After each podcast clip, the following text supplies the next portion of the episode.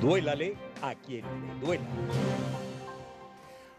Bueno, muy bien, estoy revisando aquí, fíjate aquí, aquí. Oh, en mi computadora la transmisión en vivo, ya vamos para cerca de 1.500 personas viendo la transmisión.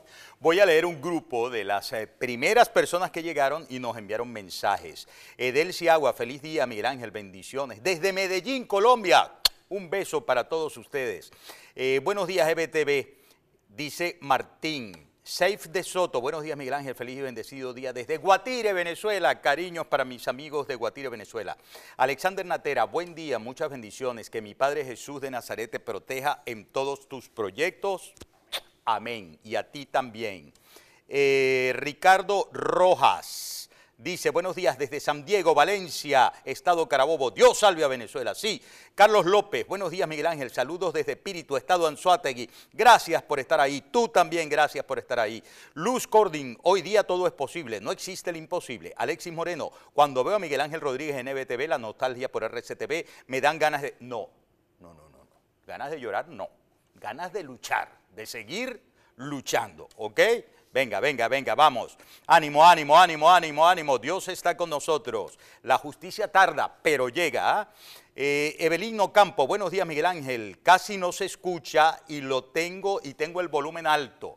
Eh, díganle a mi panita Gregory lo que puede estar pasando, nos están reportando eso, ok.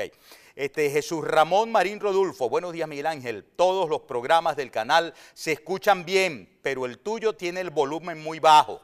Bueno, no lo están diciendo aquí. Vamos a, vamos, vamos a revisar a ver qué es eh, lo que podamos hacer.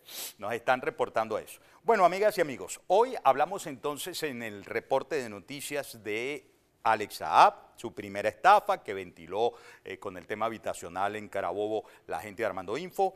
Eh, Claudia Díaz, a propósito de conocer incluso el rostro del banquero que en su juicio por la defraudación del Banco Peravia y lavado de dinero en los Estados Unidos está pagando tres años de cárcel y que dijo, ¿dónde tiene la plata? Y resulta que detrás de todo esto, o en muchos de la mayoría de los casos, en algún recodo se aparece ese Raúl Gorrí entonces, como aquí no cometemos el pecado de que las cosas por sabidas se callen y por calladas se olviden, a eso es que vamos a dedicar nuestro duélale a quien le duela. Sí, señor.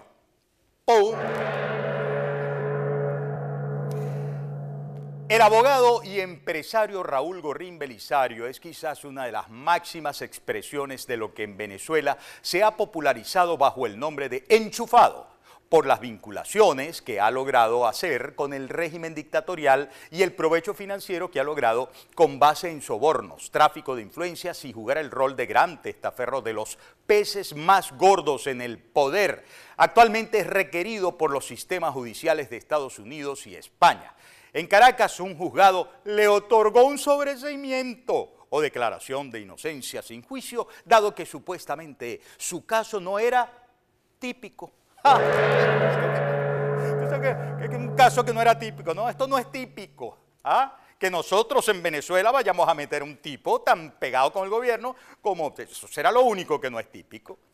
El ex tesorero nacional y expresidente del Banco de Desarrollo Nacional del régimen venezolano, un militar de bajo rango que figuró en el círculo de los muchachos de Chávez, y me refiero a Alejandro Andrade, testificó ante las autoridades de Estados Unidos que recibió sobornos de Raúl Gorrín Belisario por el orden de mil millones de dólares, mil millones de dólares, para que a través de sus cargos tuviera acceso a dólares preferenciales, es decir, baratos, que luego inyectaría en el mercado negro y en otros negocios con ganancias espectaculares.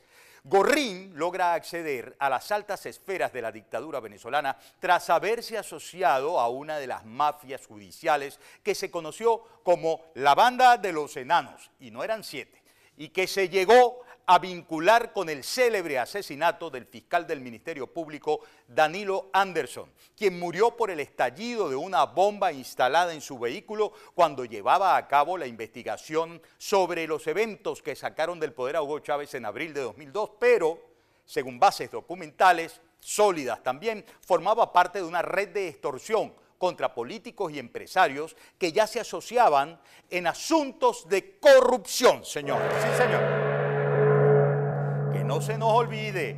Raúl Gorrín Belisario, junto a sus socios de la banda de los enanos, se hicieron propietarios de una empresa de seguros, la Vitalicia, que entre 2008 y 2014 pasó a ser una de las principales firmas en su área de negocios, tras haber estado de número 46 en el ranking.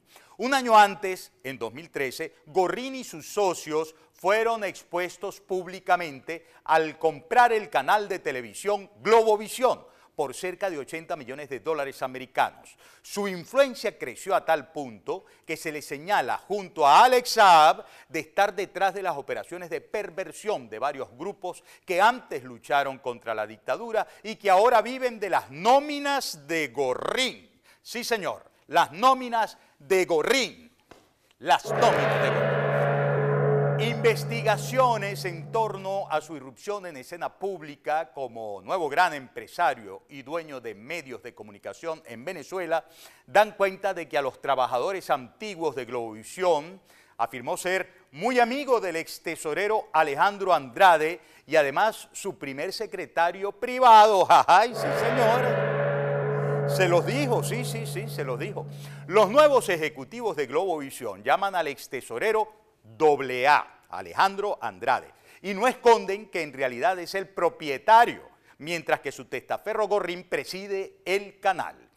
Otras investigaciones absolutamente documentadas dan cuenta de que Gorrín y sus socios gestionaron no menos de 5.500 millones de dólares o su equivalente en euros en Suiza a través de sociedades pantalla en diversos paraísos fiscales. Estos fondos, mayoritariamente provenientes de la corrupción en petróleos de Venezuela, han favorecido a las empresas que en distintas partes del mundo crearon los denominados como bolichicos, los nuevos empresarios amamantados por la teta de la corrupción del gobierno bolivariano. Y en parte han sido usados para sobornar a periodistas, fiscales, jueces, políticos y activistas.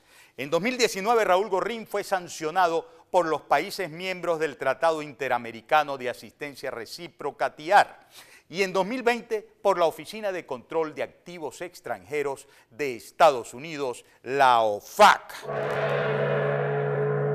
Bueno, bueno, bueno, bueno, bueno, bueno. Entonces, que quede claro, si este tipo está detrás de Claudia Andrade, está mencionado en Claudia, ¿ah? Claudia Díaz, yo que Claudia Andrade, detrás de Claudia Díaz, Claudia Patricia Díaz, ¿no? Que no nos vengan con el cuento de la suegra, que no nos vengan con el cuento del amigo, que el milloncito ya se sabe de dónde viene. Y eso es tantito así, poquitico, apenas la puntica del dinero que tienen. Es así, duélale a quien le duela.